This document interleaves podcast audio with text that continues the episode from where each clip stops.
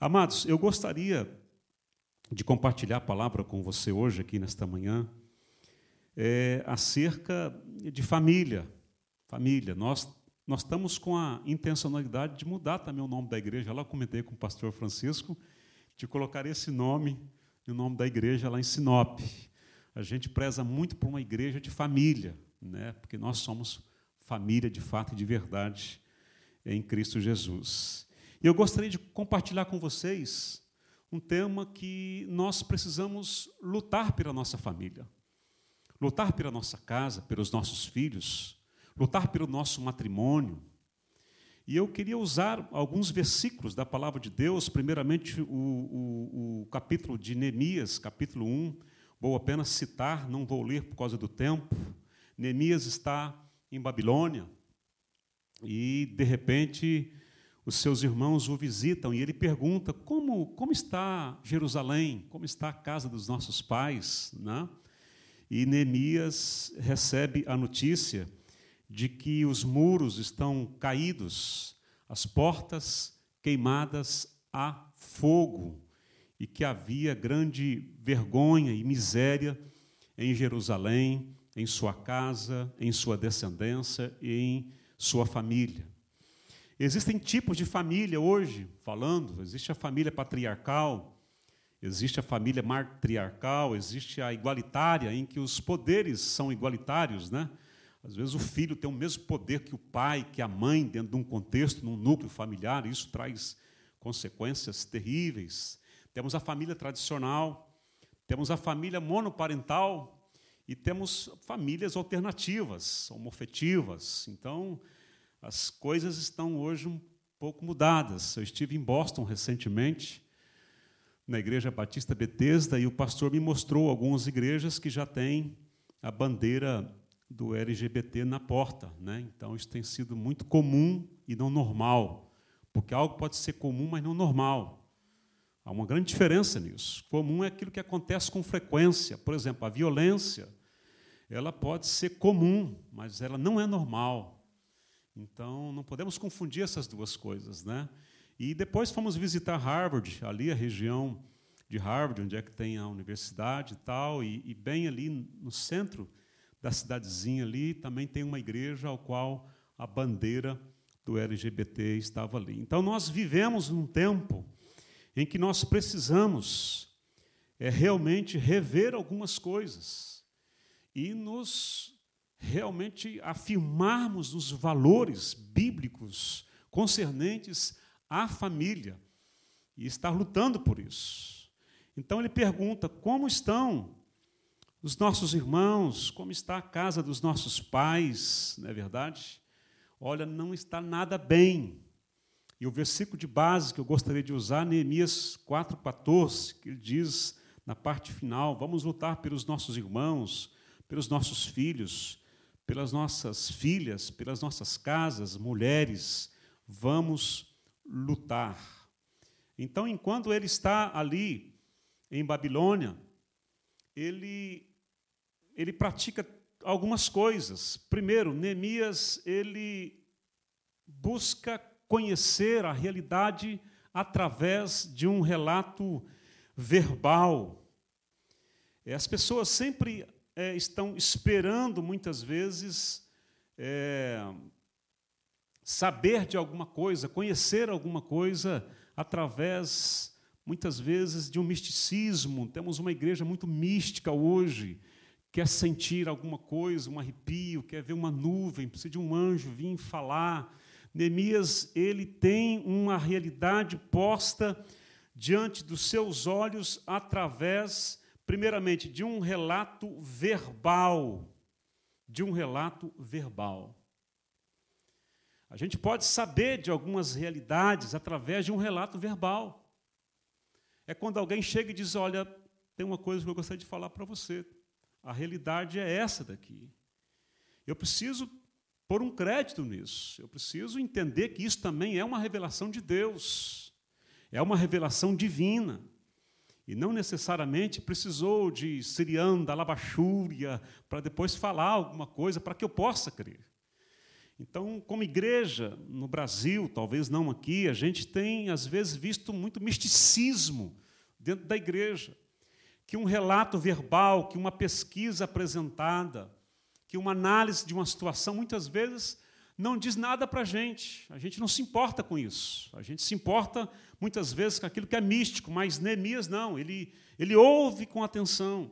Ele entende que esse relato é uma revelação, embora é um relato verbal. Neemias, quando ele escuta isto, e isto também o arrebata de um estado de confortabilidade e o leva para um estado de desconfortabilidade. Não posso estar aqui em Babilônia, no palácio, embora a posição que eu tenho aqui é excelente, sou uma pessoa que eu venci, avancei na vida, mas eu não posso ficar aqui nesta confortabilidade, sabendo, tendo conhecimento de que isso tem acontecido na casa dos meus pais, que isso tem acontecido na minha cidade, tem acontecido em Jerusalém.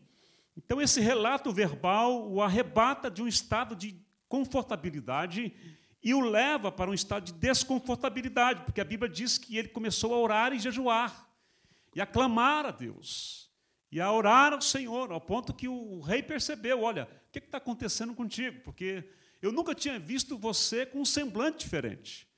Eu nunca tinha visto você triste. Aconteceu alguma coisa? E ele disse: Sim, como que eu posso estar feliz, contente, alegre, sendo que a casa dos meus pais, onde os meus pais foram sepultados, a coisa está feia, não está boa. Hum, eu preciso fazer alguma coisa. Isso me tirou a alegria, isso me tirou o estado de confortabilidade. Então, Neemias, ele agora exercita uma abnegação. Ele resolve, então, pedir ao rei que desse uma liberdade para ele, carta branca para ele, retornar a Jerusalém e ali fazer algo em prol das famílias, da cidade e daquele lugar.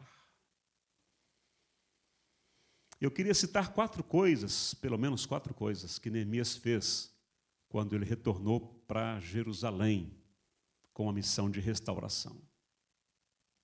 Jerusalém era uma cidade em volta de muros. Por que muros? Porque muros estabelecem limites, e tudo na vida tem limite. Você abre uma conta no banco, há um limite, cartão de crédito, há um limite.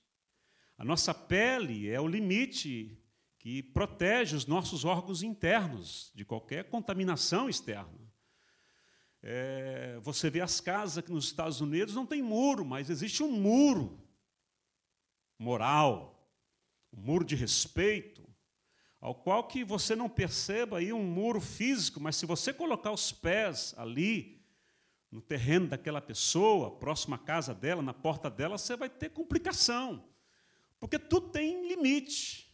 As coisas só podem caminhar em ordem se tiverem limites, se tiverem ordem, muros.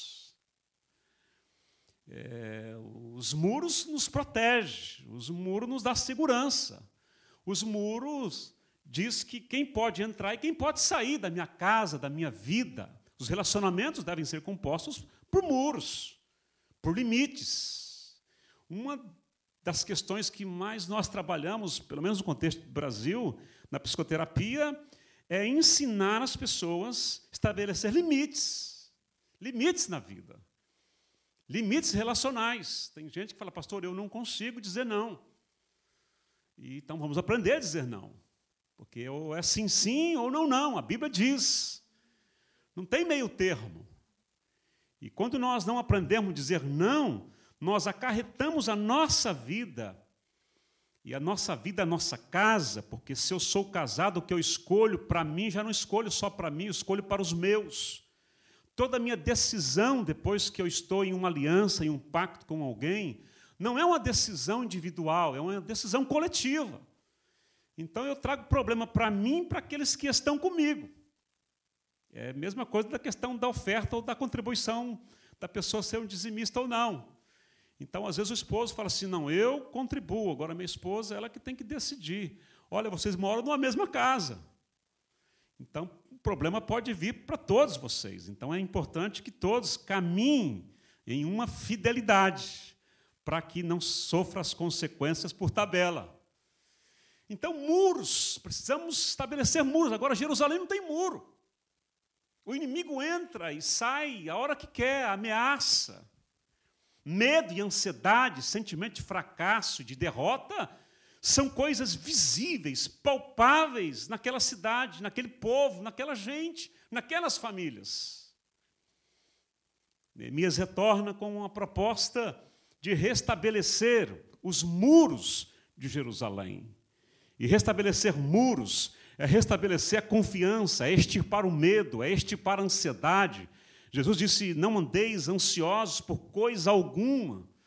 Ele diz isso: olha, não fiquem permanentemente ansiosos. Ansiedade é você estar em estado de alerta constante de que alguma coisa vai acontecer. E geralmente não é uma coisa boa, isso drena, isso suga a sua força, a sua energia. Você fica incapacitado para realizar as mínimas tarefas porque você foi sequestrado pelo objeto da sua ansiedade. Jesus diz isso. 70% das enfermidades que existem são de ordem psicossomáticas. A palavra psicossomática são duas palavras gregas: psique, mente, alma, soma, corpo. Tudo aquilo que a gente não resolve, tudo aquilo que fica represado em nosso ser interior, vai trazer enfermidades. Eu vou falar um pouquinho, daqui a pouquinho, sobre isso. Quatro coisas Neemias faz. Em Neemias capítulo 2, versos 13, eu quero só destacar aqui uma palavra ele vai, ele sai de madrugada e ele quer sair sozinho, porque agora ele quer um, fazer um, um, um, confronto de informações. A informação verbal que eu ouvir aqui dos meus irmãos lá em Babilônia, com de fato com aquilo que tem acontecido. Então eu preciso checar agora. E ele usa uma palavra. Ele sai, diz a Bíblia, e diz assim a Bíblia: "E inspecionei eu fiz uma inspeção na muralha de Jerusalém, por onde tinha brechas. A primeira coisa que eu gostaria de destacar aqui nesta manhã, se nós desejamos sempre, porque não é algo simplesmente para hoje, mas é contínuo, sempre lutarmos pela nossa casa, pela nossa família, pelos nossos filhos, pelos nossos matrimônios, nós devemos sempre fazer uma inspeção. É importante fazer uma inspeção. Inspecionar, averiguar, observar, ver, tentar compreender, enxergar aquilo que não se enxerga com os olhos. E a gente observa que Deus sempre nos ensinou e nos mostrou que a inspeção faz parte de algo nosso que Ele delegou a gente para fazer. Porque tem coisas que Deus não faz. E certas inspeções Deus não faz, Ele delegou a gente para fazer. E pedagogicamente ele começa a ensinar isso em Gênesis. A Bíblia diz que ele veio ali para conversar com Adão, em Gênesis capítulo 3, do versos 8 ao versos 13. Ele veio perguntando: Aonde estás, Adão? Cadê você? Adão estava escondido. Deus sempre vinha no jardim do Éden. E Deus pergunta: onde você está? O que, que aconteceu? Deus não sabia o que tem acontecido? Deus sabia. Porque Ele é onisciente, onipresente, onipotente, são atributos incomunicáveis que Deus não transferiu a ninguém, só Ele tem. Então Ele conhece, Ele sabe todas as coisas, Ele pode todas as coisas e Ele está presente em todos os lugares, inclusive aqui nesta manhã, neste culto. Louvado seja o Senhor. Então, ele não sabia o que tinha acontecido com Adão, sabia. Porque antes mesmo das coisas acontecerem, já sabe. Para Deus as coisas não acontecerão, já aconteceu, está tudo resolvido. O Kairos de Deus é diferente do Cronos nosso. O tempo de Deus não é mesmo o nosso tempo. Para Deus já está tudo posto, já, já aconteceu tudo. Então ele sabia, mas o que, que Deus estava querendo mostrar a nós, faça inspeção. Inspecione. Observe. Observe a sua casa. Observe os seus filhos. Observe seu matrimônio. Observa como está a sua família. E você pode ver isso. Alguns versículos bíblicos, né? Vai nos falar sobre isso. Por exemplo, o, o, sacerdote Levítico, capítulo 13, versos 2, Levítico 14, 39. No sétimo dia, o sacerdote regressava e inspecionava a pessoa ali que foi cometida de uma enfermidade, de lepra, para ver se realmente essa pessoa foi curada. O sacerdote, quem é? Um, um homem de Deus. Mas ele tem que inspecionar, ele tem que observar, ele tem que olhar. Ele tem que usar os 100 bilhões de neurônios que Deus deu a ele para fazer a sinapse, a sensação, a percepção, a decodificação daquilo que eu estou vendo, para que eu possa é, dar um veredito, sim ou não, está pronto ou não, está curado ou não, porque isso não vem de uma revelação divina, mas vem de uma observação humana através dos sentidos que Deus me deu. Então a Bíblia já vem nos ensinando sobre inspecionar. Josué capítulo 7, versos 14 e 15. Vocês conhecem a história, não vou entrar em, no contexto dela por, por causa do tempo, mas a questão era descobrir quem é que se apropriou de um objeto maldito, reprovado por Deus. Que Deus tinha falado: olha, não peguem nada daí. Então, Deus poderia chamar Josué e dizer: Josué, vem cá, ó, foi fulano, foi ciclano, está lá. Deus poderia revelar, mas Deus não faz. Deus não faz. Ah, pastor, Deus não revela? Deus revela. Deus revela, Deus mostra. Nós temos exemplos bíblicos, mas tem coisa que Deus não faz. Porque nós temos a tendência de jogar para Deus aquilo que compete a nós mesmos. Nós muitas vezes pedimos um milagre financeiro e não teria necessidade de pedir milagre financeiro se eu tivesse inspecionado, verificado, calculado, como Jesus disse. Você vai levantar uma torre, uma casa, calcule antes para você não parar no meio do caminho, para depois você não. Então, inspecionar Deus disse: Josué, você vai juntar tribo por tribo. Você vai inspecionar tribo por tribo, família por família e casa por casa. Você vai inspecionar. Você vai olhar, você vai investigar. Você vai ter que descobrir. Você vai ter que perceber, queridos, a pedagogia de Deus muitas vezes é normal. É uma pedagogia normal. Então Josué vai e começa a investigação, e você sabe o resultado dessa inspeção. Por exemplo, uma palavra para nós que somos líderes e pastores, Provérbios capítulo 27, versos 23, diz assim: Ser diligente em conhecer o estado de suas ovelhas e olha com cuidado pelo teu rebanho.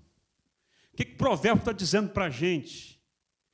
Vá conhecer o estado das suas ovelhas. Vá conhecer o estado daqueles que você lidera. Veja como é que eles estão. Perceba como é que eles estão. Faça uma inspeção. Dê uma olhada nisso aí. Capítulo 15, versos 8 e 9 de Lucas, a mulher que perde uma dracma dentro de casa, ela tem que acender a luz e dentro da sua casa ela tem que dar uma faxina completa.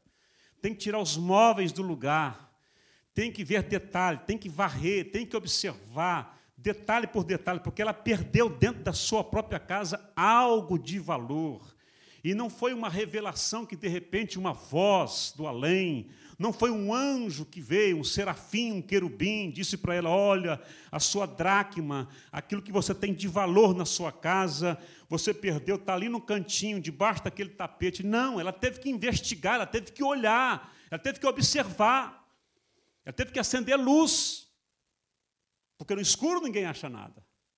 Mas ela teve que fazer o trabalho, ela teve que fazer a inspeção.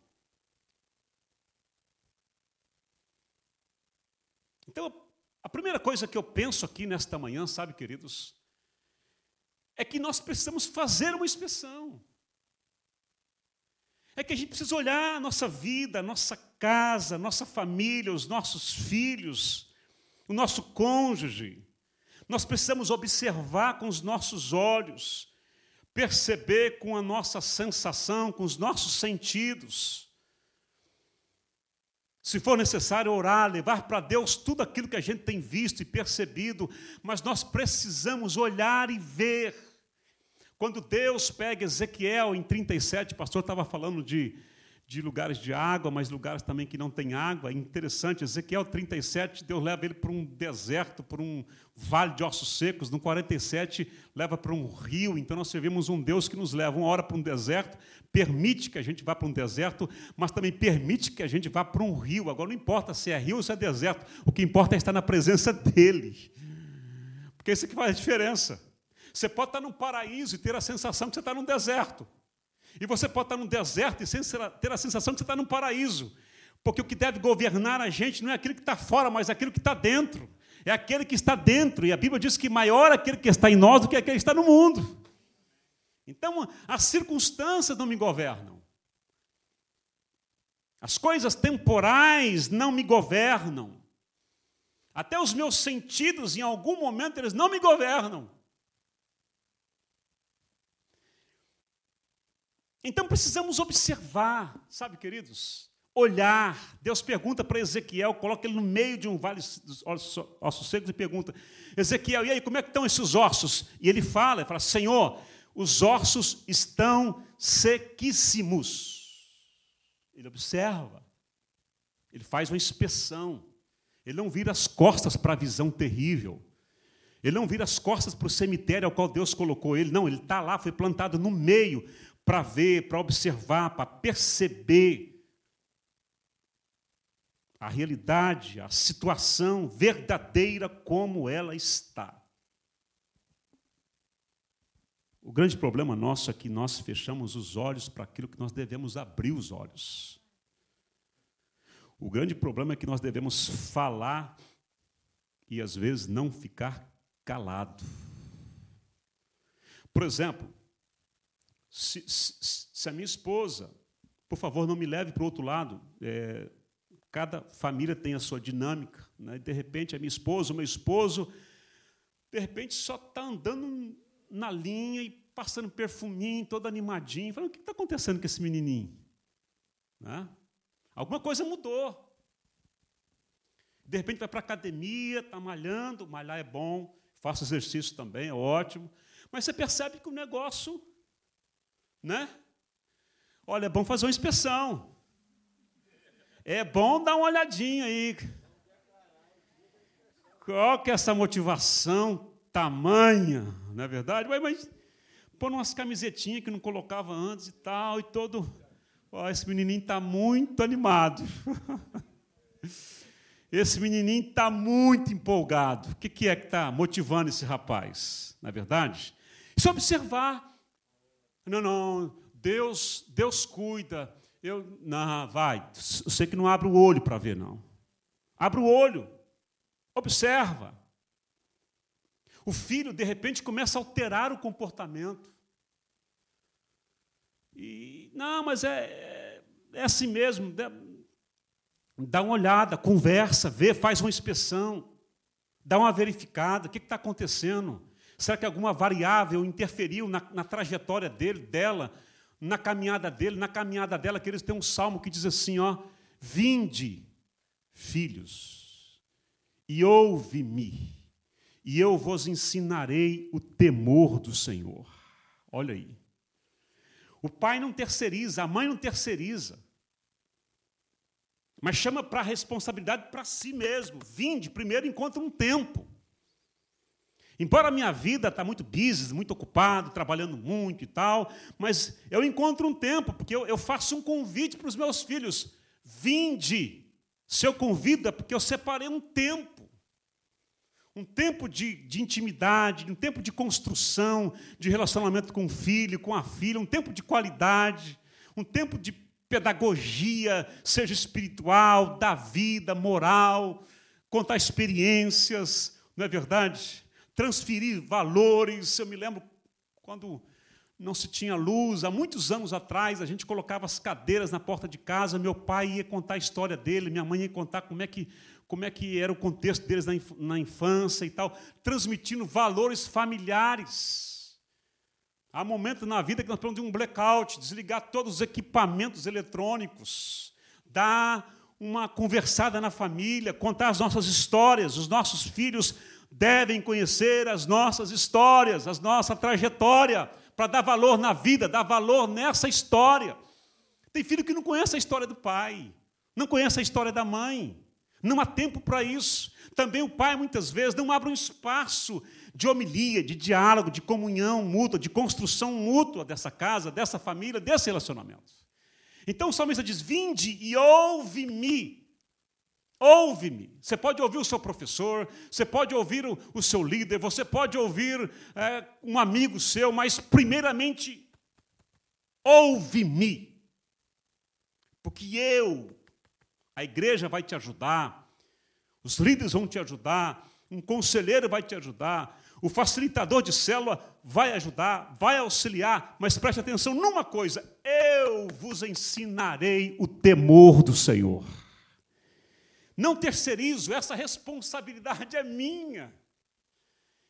E eu não ensino com palavras, eu ensino com palavras e atitudes, palavras encarnada, vivenciada, experienciada na minha vida.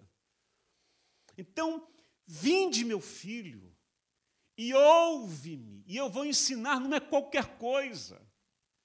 Eu não vou passar horas junto com você num videogame, embora eu possa passar, mas eu vou ensinar a você o temor do Senhor, porque Provérbio diz 1,7 que o temor do Senhor é o princípio da sabedoria, louvado seja o Senhor. E nós queremos que a glória de Deus encha toda a terra, e só há uma forma da glória de Deus encher toda a terra: homens, mulheres, jovens, sábios, porque a glória de Deus enchendo a terra não é uma nuvem, não é uma fumaça, não é um poder, mas são filhos de Deus maduros na fé, expressando a sua natureza e o seu caráter. Então, a imagem de Deus, conforme a sua semelhança, está enchendo toda a terra. Então, toda a terra está se enchendo da glória de Deus. Louvado seja o Senhor. Inspeção. Façam inspeção nos filhos, da filha. Eu fui visitar Fui chamado para visitar uma pessoa, vou ficar só nesse ponto aqui, amém, queridos? Não dá para seguir, vou ficar aqui. Eu fui visitar, fui convidado para visitar uma, uma jovem gestante que estava na casa dos pais, solteira. Ela estava debaixo da cama, não queria comer, beber, de oito meses, queria morrer. Eu não quero mais viver, eu quero morrer. E muita gente tinha, estava lá e, e por nada ela saía debaixo da cama. Então eu cheguei lá, tinha muita gente na casa, e quando um pastor chega num lugar como esse, todo mundo se abre, abre ala e a gente vai entrando, fala, Deus, tem misericórdia. Não é verdade? Eu, o povo fica naquela expectativa de que a gente vai resolver uma situação. Né? Eu cheguei no quarto e ela estava debaixo da cama. Como ela não sai debaixo da cama, eu entrei debaixo da cama. Coloquei meio corpo debaixo da cama e citei versículos bíblicos para ela, conversei, falei de Jesus, falei de Deus, nada, nada. E aí eu fiquei pensando, como que a gente pode falar de Deus e da Bíblia sem falar da Bíblia? Como que você prega para um ateu, né? Sem a Bíblia, né? E a Bíblia diz que os céus proclamam a glória de Deus e o firmamento anunciam as obras de suas mãos. Então você pode falar de Deus através da natureza. Você pode evangelizar através das estrelas, dos astros e tudo mais. Então, nenhum versículo bíblico, nada estava resolvendo naquele momento. Então, eu parei e disse, Senhor, eu não posso sair daqui envergonhado, porque eu, eu vim aqui para auxiliar essa jovem, me dê graça, me dê sabedoria nesse momento. Era uma jovem, queridos, eu quero enfatizar que era uma jovem que estava com a vida toda dilacerada. Então, o que veio no meu coração naquele momento foi, foi isso. É, eu disse para ela: se o teu filho falasse e pudesse falar três coisas para você, o teu filho que está no teu ventre, o teu filho falaria essas três coisas que eu vou dizer para você agora. Olhei bem nos olhos delas e disse: se o teu filho falasse, a primeira coisa que ele poderia falar é isso aqui. Falar, mãe, eu estou com fome. Eu preciso comer, mãe. Eu não posso ficar sem comer. Se o teu filho pudesse dizer a segunda coisa para você, o teu filho diria assim: Mãe, eu estou com sede. Eu preciso beber água. Por favor, me dê água. E se o teu filho pudesse dizer a terceira coisa, o teu filho diria assim para você: Ô oh, mãe, eu não quero morrer, mãe. Eu quero viver. Eu preciso viver, minha mãe. E quando eu disse a terceira coisa, dos olhos dela saíram lágrimas e lágrimas. O resultado é que passou-se um mês depois, uns 40 dias. Nós estávamos na igreja, tinha umas mil pessoas mais ou menos. Eu mandei ela ficar de pé, e ela ficou de pé no meio de mil pessoas, com um bebezão lindo, já na ali, para a glória de Deus. Era uma jovem que estava numa crise existencial muito grande e os pais não sabiam o que fazer.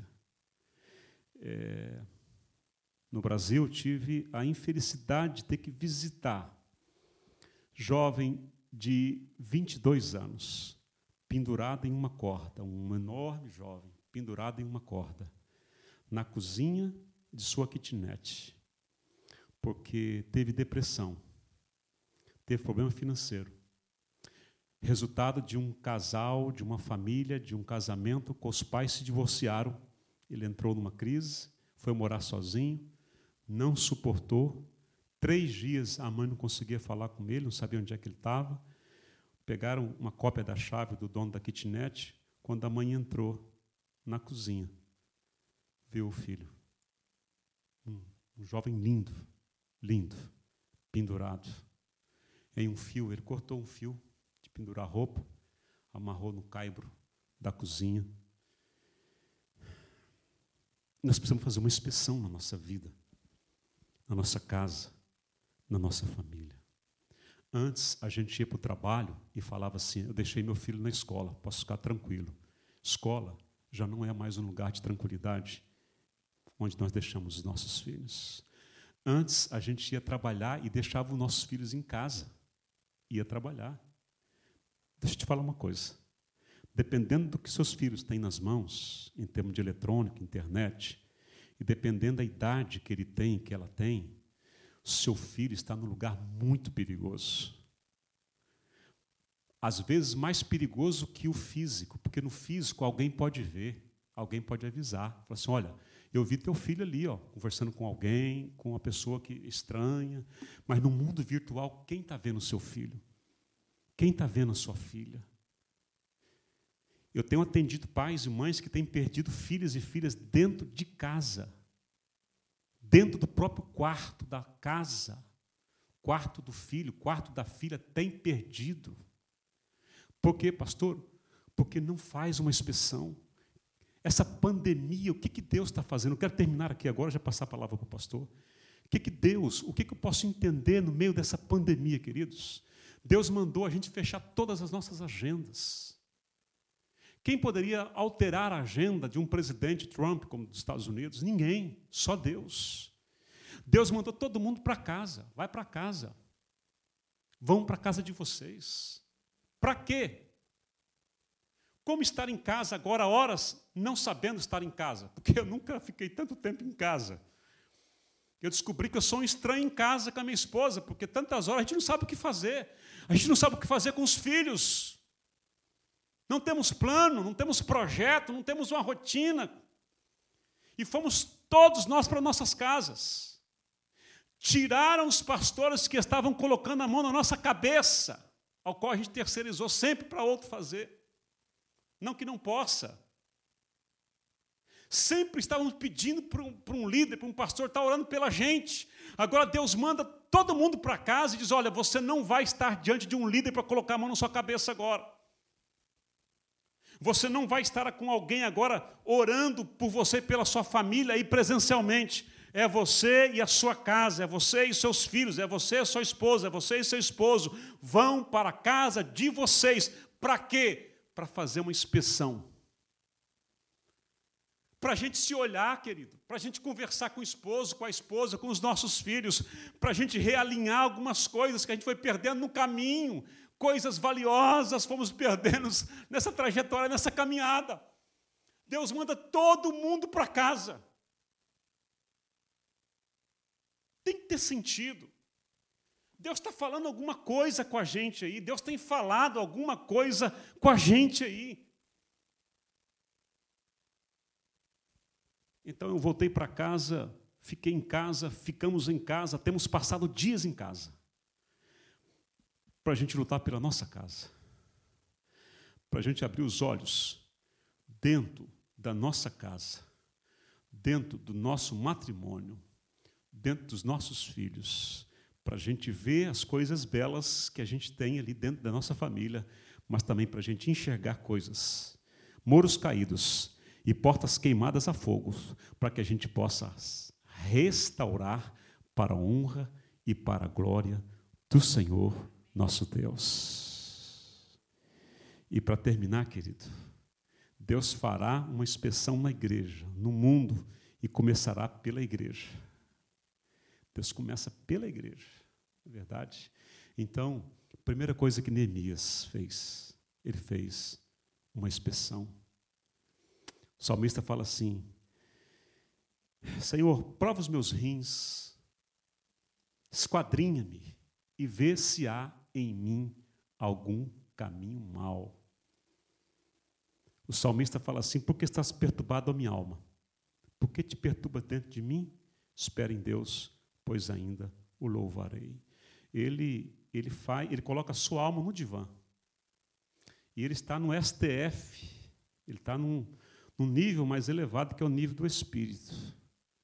Ele não é conduzido pela alma, porque às vezes o coração nosso não está de acordo. Então, ele não, ele não ouve, ele não cede ao gemido da alma, muitas vezes, ao clamor da alma, a reclamação da alma, então ele, ele, ele fala com a sua própria alma, partindo de um ponto mais elevado, que é o ponto do espírito, o lugar do espírito. Então ele fala: por que você está perturbada?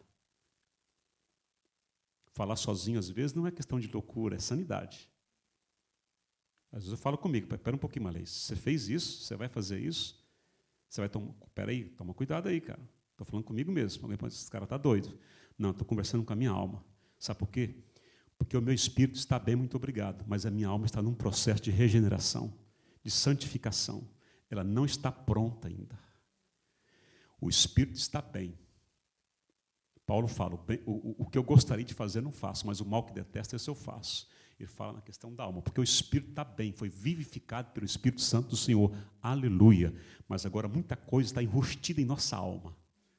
Nós somos pegos muitas vezes por coisas na nossa alma e se cedemos a alma, nós cedemos coisas valiosas. Vou fazer uma oração, pastor? Já passo para o senhor.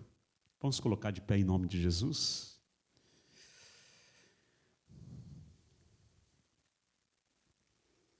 Graças a Deus. Nós te louvamos nesta manhã, Senhor, pela tua santa e pela tua poderosa palavra. Nesta manhã, Deus, eu, eu oro se temos em alguma área da nossa vida um muro caído, uma porta queimada a fogo, na nossa casa, no nosso relacionamento matrimonial, no nosso relacionamento com os nossos filhos. Nos ajude, Senhor. Nos ajude a ter graça, sabedoria, de restaurarmos muros, levantarmos portas, colocarmos portas, estabelecermos limites Fazemos uma inspeção honesta, genuína, verdadeira. Tirarmos as máscaras do nosso interior, Deus. Tirar toda a maquiagem que nós possamos utilizar para encobrir, para tapar tudo aquilo que é necessário ser tratado, ser observado, ser curado, ser restaurado. Deus, em nome de Jesus, em nome de Jesus. A igreja deve ser o território mais seguro do mundo, onde eu posso expor a minha alma, os meus sentimentos, as minhas debilidades, e não serem julgadas por elas, mas tratadas pelo Espírito Santo, pela tua palavra. Louvado seja o Senhor. Aqui é um lugar de segurança, Senhor. Aqui não é um lugar de gente que está perfeita, mas gente que está sendo trabalhada, processada a cada dia pelo Senhor. Ei, Deus, faça uma inspeção em nossa casa, uma inspeção em nossas vidas, que a gente possa entender e discernir esse tempo, esse ano atípico que nós estamos vivenciando, que o Senhor tem mandado a gente para casa, o porquê retornar a casa, o porquê que aquele trabalho, aquele serviço tão importante que praticamente, ó Deus, nós jamais aceitaríamos faltar um dia. E agora, Senhor, nós já faltamos alguns dias, alguns meses em algumas funções, estamos em casa. Porque o Senhor tem falado para nós que o mais importante é nossa casa, é nossa família, é o nosso casamento, são os nossos filhos. Nos ajude, Senhor. Perdoe os nossos pecados, os nossos erros, as nossas falhas. E nós queremos sermos transformados pelo Senhor a cada dia, pela tua palavra, pela tua presença, pela tua graça, pela tua glória, pela tua majestade. Nós te louvamos, nós te adoramos, porque tu és um Deus maravilhoso. Tu és um Deus que nos tirou de um estado de solidão e nos fez habitarmos em família. Nós te amamos, nós te adoramos, nós te bendizemos aqui nesta tarde. Em nome de Jesus e amém, amém. Você pode aplaudir ao Rei dos Reis.